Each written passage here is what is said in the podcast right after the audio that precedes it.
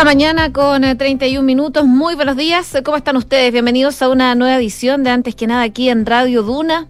Día viernes ya 24 de junio. Les cuento qué nos dice la Dirección Meteorológica de Chile para el día de hoy.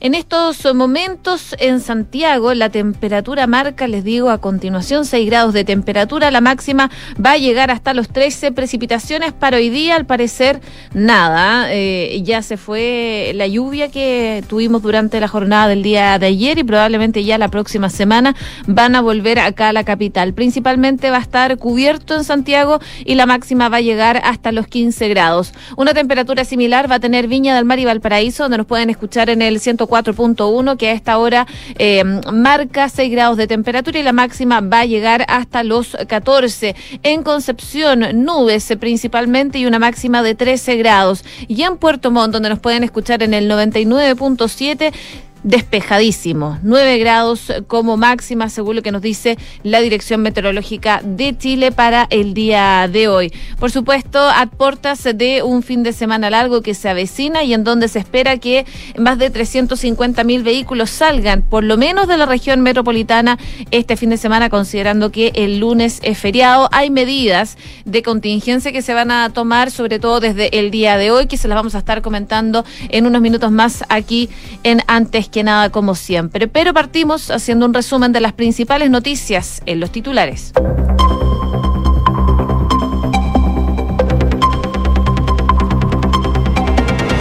Los trabajadores del cobre concluyeron el paro iniciado por el cierre de la Fundición Ventanas. La federación se reunió en Santiago con el directorio de Codelco y al cabo de la cita se firmó un documento con garantías. La Corte Suprema declaró admisible un recurso de protección contra la CGGOV por la campaña sobre el plebiscito de salida. El máximo tribunal revocó el fallo de la Corte de Apelaciones que consideraba inadmisible el libelo, donde se afirma que la campaña Hagamos Historia es ilegal, arbitraria y afecta las garantías constitucionales de la igualdad ante la ley, por eh, presuntamente incitar a votar por la opción apruebo. Nueve expresidentes de la democracia cristiana le pidieron al partido libertad de acción para el plebiscito y llaman a defender la postura en un clima de respeto. A través de una misiva, todos los ex líderes de la colectividad aseguraron que solo esta opción va a permitir resolver las diferencias entre estos tres años, cuando el pueblo chileno juzgará en elecciones la conducta de los actores políticos. El ejemplar de la nueva constitución va a llevar eh, las firmas de la presidenta y el vicepresidenta de la Convención Constitucional. El 4 de julio se va a llevar a cabo la ceremonia en donde la convención hará entrega de manera oficial el borrador constitucional al presidente Gabriel Boric. La Corte de Apelaciones dejó en libertad a los marinos imputados por la muerte de un comunero ocurrida en el año 2021 el Tribunal de Alzada, a través de un fallo dividido, acogió el recurso de amparo interpuesto por la defensa del teniente Luis Videla y el cabo Ricardo Seyel, el cual buscaba desestimar la medida cautelar de arresto domiciliario decretado en su contra. Incendiaron un furgón de trabajadores de la central hidroeléctrica de la región de Los Lagos, dejando a dos personas lesionadas. La Fiscalía dispuso que la PDI realice trabajos en el sector para poder esclarecer estos hechos. Y como se los adelantaba, se espera que 350.000 vehículos salgan de la región metropolitana por el fin de semana largo. Si bien es un poco menos que el fin de semana que recién pasó, tenemos una variante importante que es la lluvia, lo que hace más fluctuosa la conducción. Para poder enfrentar esta situación, piden desde obras públicas a los conductores el máximo cuidado. Y en noticias internacionales, un estudio señala que la vacuna contra el COVID-19 evitaron más de 20 millones de muertes por COVID durante el año pasado. La mayor parte de esas muertes se evitaron en los países de renta alta y media alta en una contundente prueba de la desigualdad existente en el acceso a las vacunas en todo el mundo.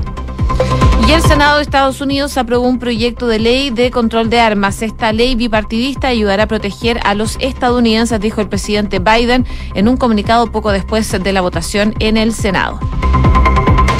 6 de la mañana con 35 minutos.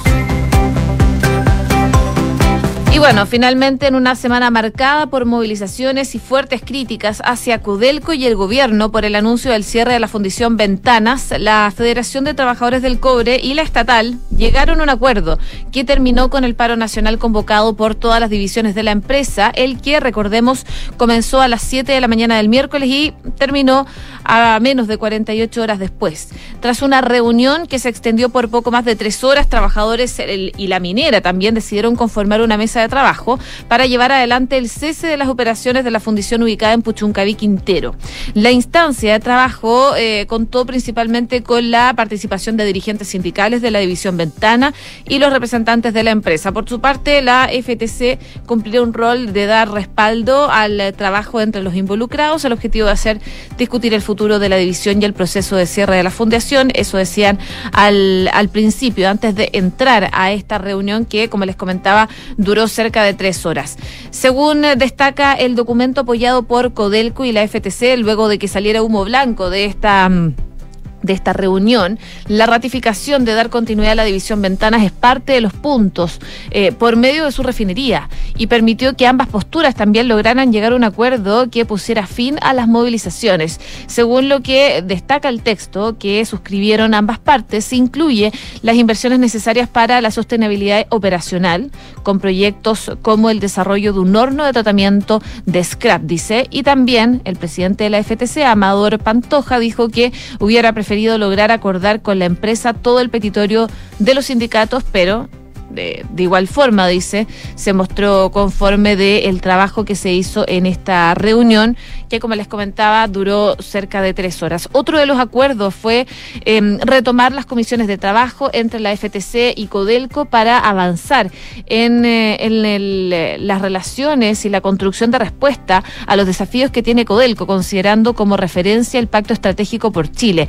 Tras el anuncio del fin al paro, la FTC aprovechó la instancia para volver eh, a valorar el decreto que permite la reinversión del 30% de las utilidades de Codelco para financiar proyectos de inversión de la estatal, lo que se va a aplicar en el periodo 2021-2024.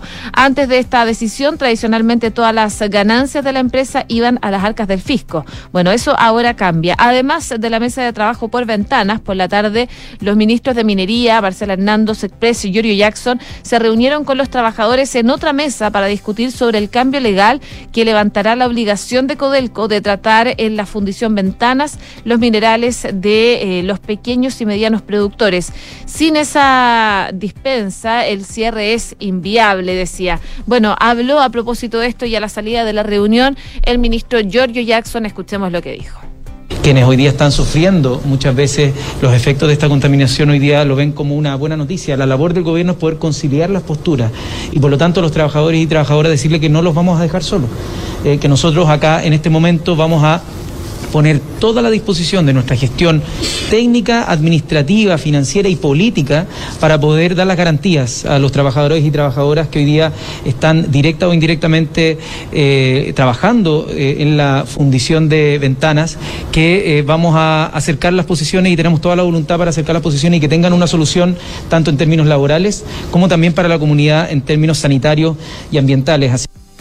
Bueno, al ser consultado sobre la situación actual de la Fundición Ventanas, Jackson señalaba que hay una decisión de parte de Codelco y respaldada por el gobierno de que eh, en una zona saturada como es Ventanas, debemos iniciar este proceso de cierre. Esto no se hace de la noche a la mañana, pero la decisión, dice Jackson, sigue firme. Parte de lo que ocurrió finalmente durante la jornada del día de ayer, eh, tras esta reunión, trabajadores de Codelco depusieron el paro y, al llegar a un acuerdo finalmente con la empresa y en relación al cierre de ventanas, algo que el ministro Giorgio Jackson, como escuchamos, decía es algo que sigue firme.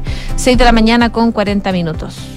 Comenzamos la mañana informados en Antes que nada con Josefina Stavrakopoulos. Y finalmente el gobierno va a solicitar al Congreso una nueva extensión del estado de emergencia en la macrozona sur.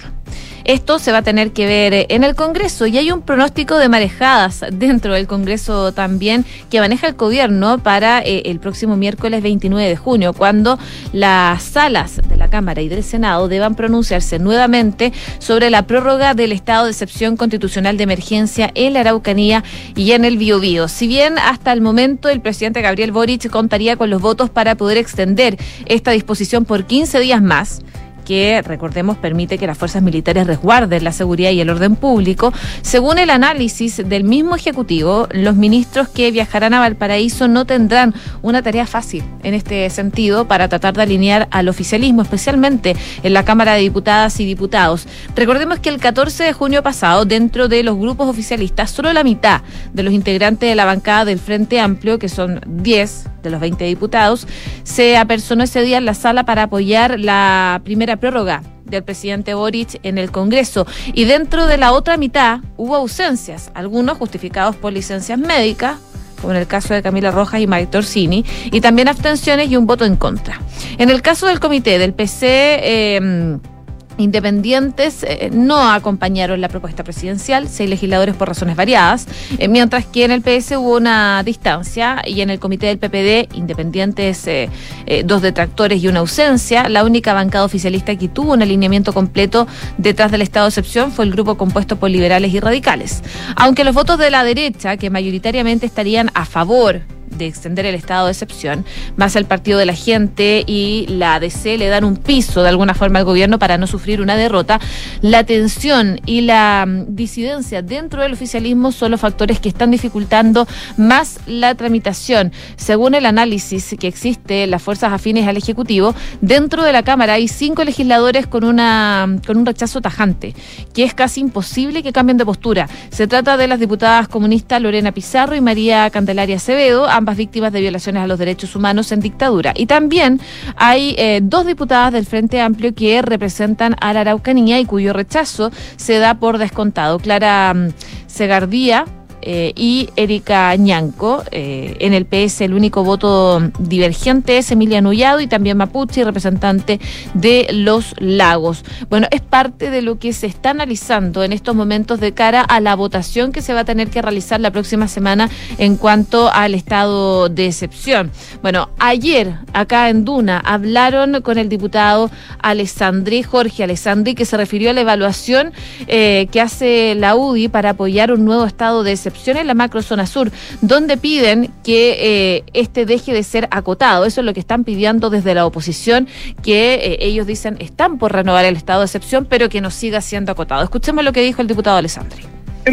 Dado que la violencia no es acotada, la respuesta del Estado no puede ser acotada. O sea, sáquenle esa parte donde dice que solo para las rutas, deje que los expertos, pues armadas, carabineros, digan dónde, porque de lo contrario, estamos viendo que se instalan en una parte los las Fuerzas Armadas y queman al otro lado de la provincia en Curanilagüe o queman en el otro extremo estas cabañas que eran de un familiar de Fuachaín. Al final es una especie de corre que te pillo. Bueno, declaraciones del diputado Jorge Alessandri, que, eh, entre otros, mayoritariamente da a entender que habría los votos para mantener la presencia militar. Eh, no obstante, dentro de la estrategia que seguirán en la derecha, y como lo comentaba también el diputado Alessandri, eh, en la oposición existe el ánimo de subir las exigencias al gobierno y criticar con mayor dureza incoherencias y la falta de disciplina de legisladores eh, oficialistas. Parte entonces de lo que se podía ver por parte de algunos parlamentarios que están a favor y en contra del estado de excepción, pero principalmente hay votos que son imposibles y difíciles que va a tener que buscar la moneda para poder aprobar una nueva prórroga del estado de excepción. A pesar de que la derecha reaccionó con reparos ante el anuncio que hizo el gobierno, lo anunció ayer, de hecho, la ministra Isquia Siches, de extender la presencia militar en la Araucanía y en el Bío las principales dudas están en los grupos políticos aliados al presidente y ahí está la complicación para el gobierno. Hay al menos, como les comentaba, cinco diputados del PC, del PS y del Frente Amplio que no van a apoyar la medida y otros 13 legisladores oficialistas con visiones disidentes a esta situación. En el Senado, en tanto, la principal detractora es Fabiola Campillá y así que no se viene una tarea fácil para el gobierno al tratar de renovar el estado de emergencia en la macrozona sur. Em, algo que se va a ver el próximo 29 de junio para poder pedir esta ratificación en ambas cámaras. Vamos a ver entonces cómo le va al gobierno con esta solicitud. 6 de la mañana con 45 minutos. Estás en Antes que nada con Josefina Stavrakopoulos. Duna 89.7. Y el eh, próximo 4 de julio se va a llevar a cabo la ceremonia en donde la Convención Constitucional hará entrega de manera oficial el borrador constitucional al presidente Gabriel Boric. La mesa directiva informó que para la propuesta de nueva constitución irá con las firmas de la presidenta de la Convención, María Elisa Quintero, y el vicepresidente Gaspar Domínguez. Además, se acordó que en la ceremonia de entrega se va a exigir las medidas sanitarias contenidas en la resolución de la Secretaría Regional de El Minsal y se va a complementar la nómina de invitados en la zona exterior del Salón de Honor. Recordemos que un tema que causó gran polémica en el órgano constitucional fue si se debía invitar o no a los cuatro expresidentes de la República a esta ceremonia, algo que el vicepresidente de la Convención, Gaspar Domínguez, negó en su momento que fuese posible por aforo. Eh, él dijo eh, el viernes 10 de junio que como consecuencia de las restricciones por el aforo han tenido definiciones de quienes van a asistir a esta ceremonia. Bueno, tras el debate, finalmente los cuatro exmandatarios no van a ir a este evento. El primero en restarse fue Ricardo Lagos, quien pidió eh, no ser invitado a la instancia luego de que trascendiera que no se había extendido invitaciones a los exmandatarios por aforo. Y desde la Fundación Horizonte Ciudadano, eh, confirmaron que Michelle Bachelet no iba a poder concurrir a, esa ceremonia por topes de agenda. Eh, lo mismo hizo Eduardo Frey y eh, Sebastián Piñera. Parte entonces de lo que se espera para esta ceremonia que se va a realizar el próximo 4 de julio. Y mientras se espera esta ceremonia, hay novedades desde la Corte Suprema que declaró admisible un recurso de protección en contra de la CGGOV por una campaña sobre el plebiscito de salida. El máximo tribunal revocó el fallo de la Corte de Apelaciones que consideraba admisible el libelo, donde se afirmaba que la campaña Hagamos Historia, que fue muy... Eh, conversada en su momento, dice que es ilegal, arbitraria y afecta a la garantía constitucional de la igualdad ante la ley por presuntamente, dicen, incitar a votar a prueba en el plebiscito de salida. En el recurso presentado ante la Corte de Apelaciones indicó que la campaña es ilegal, arbitraria y afecta las garantías, como les comentaba, y luego de ser declarado admisible, inadmisible digo, el recurso fue elevado al máximo tribunal, quien eh, durante la jornada indicó que del mérito de los antecedentes aparece de manifiesto que en el libelo interpuesto en autos se han eh, mencionado hechos que eventualmente pueden constituir la vulneración de garantías de las indicaciones en el artículo 20 de la Constitución Política de la República, razón por la que el recurso debió haber sido acogido a tramitación. Por este motivo, la Corte Suprema resolvió que se revoque la resolución apelada del 2 de junio eh, de 2022 y en su lugar se declare que el recurso de protección deducido es admisible debido eh, a darse a tramitación como corresponde, decía. Parte de la decisión que toma la Corte Suprema respecto a este recurso de protección en contra del gobierno por eh, la campaña que se hizo para el plebiscito de salida. 6 de la mañana con 48 minutos. Estás escuchando Antes que nada con Josefina Stavrakopoulos en Duna. Y ya se los adelantaba, se viene un fin de semana largo para los que no lo tengan en mente y para los que lo tienen probablemente ya se están preparando para salir sobre todo de la capital. Y es por eso que el eh, ministro de Obras Públicas, Juan Carlos García, eh, la secretaria ejecutiva también de la Comisión Nacional de Seguridad del Tránsito eh, y jefes del tránsito y carreteras dieron a conocer el detalle del plan de contingencia vial ante esta masiva salida de vehículos el fin de semana largo con el motivo del feriado del lunes del 27 de junio. Según las proyecciones del MOP, más de 350 mil vehículos van a dejar la región metropolitana.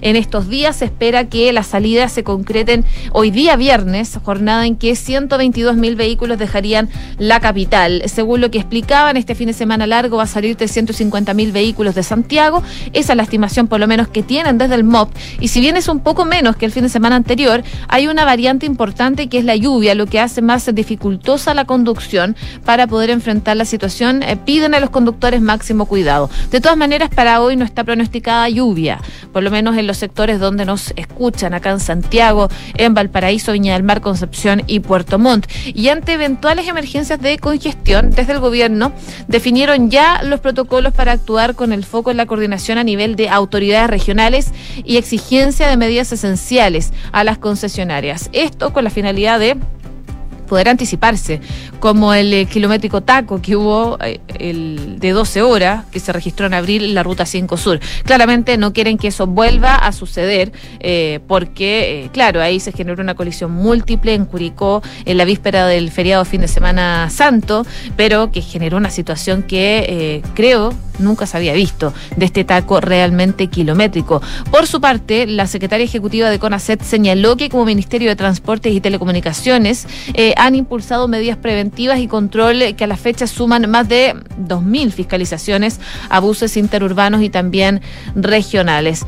Y por supuesto, hay medidas que se van a tomar, hay algunos detalles de las medidas que se van a conocer el día de hoy. Por ejemplo, las salidas se van a concentrar hoy día, jornada en que, como les comentaba, 122 mil vehículos salen de la región metropolitana y la gran mayoría lo hará por la ruta 5 Sur, para que lo tengan en consideración. En el caso del retorno, va el día lunes se prevé que regresen a la región metropolitana 116 mil vehículos, siendo una vez más la Ruta 5 Sur la de mayor flujo. Y en cuanto a las medidas adoptadas para el retorno del fin de semana largo, para el lunes se contempla en las rutas 68 y 78 la aplicación de 3 por 1 en dirección a Santiago. El túnel El Melón tendrá tránsito unidireccional el sábado solo en dirección al norte y el lunes 27 de junio solo en dirección al sur. Son parte de las medidas que se están tomando a propósito de este fin de semana largo que para algunos ya debe haber comenzado, para otros comenzará durante la tarde del día de hoy.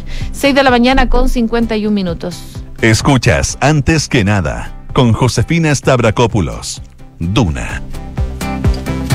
Y en noticias internacionales, desde su aprobación en diciembre del 2020 hasta diciembre del 2021, las vacunas contra el COVID han evitado la muerte de cerca de 20 millones de personas.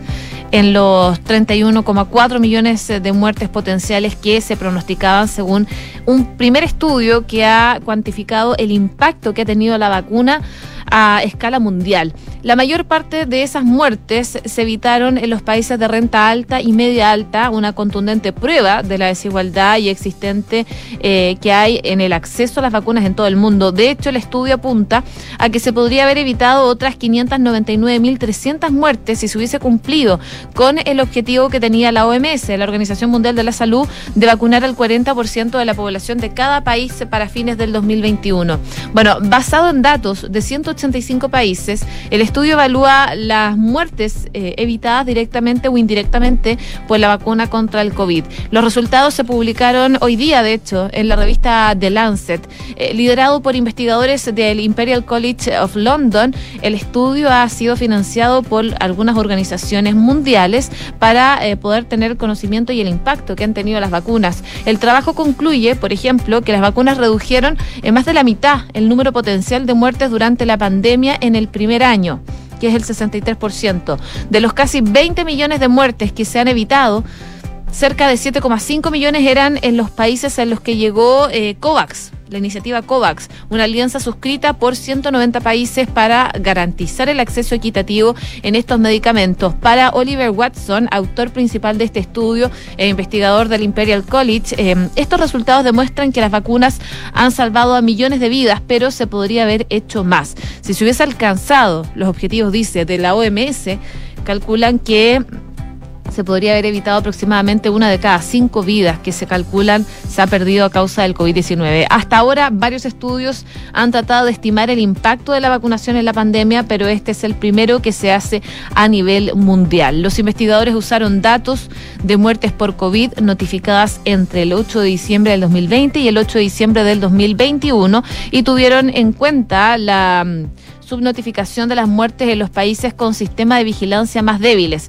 China, por ejemplo, no se incluyó debido a su gran población y a sus estrictas medidas de bloqueo que habrían sesgado de alguna forma estos resultados. Pero es parte entonces del primer estudio que se hace respecto de la vacuna del COVID-19 y que da cuenta que eh, las vacunas evitaron más de 20 millones de muertes por COVID durante el año pasado. 6 de la mañana con 55 minutos. Cifras, mercados empresas. Las principales noticias económicas están en Antes que nada.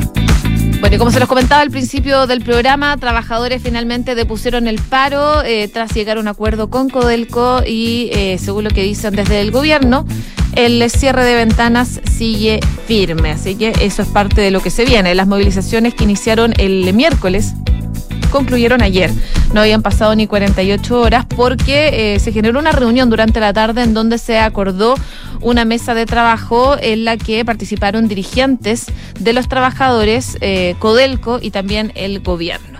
El cierre tardaría 10 años, finalmente el cierre de ventanas y costaría 100, 251 eh, millones de dólares. Si todos los trabajadores se acogieran al plan de retiro, se agregarían otros 30 millones de dólares más, es lo que salió de esas conversaciones que se realizaron durante la jornada del día de ayer respecto de el cierre de Codelco. Y también en noticias del ámbito económico se destaca que la oposición está en alerta por el rápido trámite legislativo con el que el gobierno quiere impulsar la reforma tributaria. Recordemos que este jueves se realizó la segunda reunión de trabajo entre Hacienda y los parlamentarios del oficialismo. Los temas que se abordaron fueron dos, el royalty y las normas contra la evasión y la ilusión. Este viernes, además, la OCDE dará a conocer un estudio comparativo de la carga tributaria de Chile y de otros países. Así que el gobierno está trabajando a toda máquina para apurar también el trámite legislativo de esta reforma tributaria, algo que eh, han impulsado desde la campaña presidencial. 6 de la mañana con 56 minutos.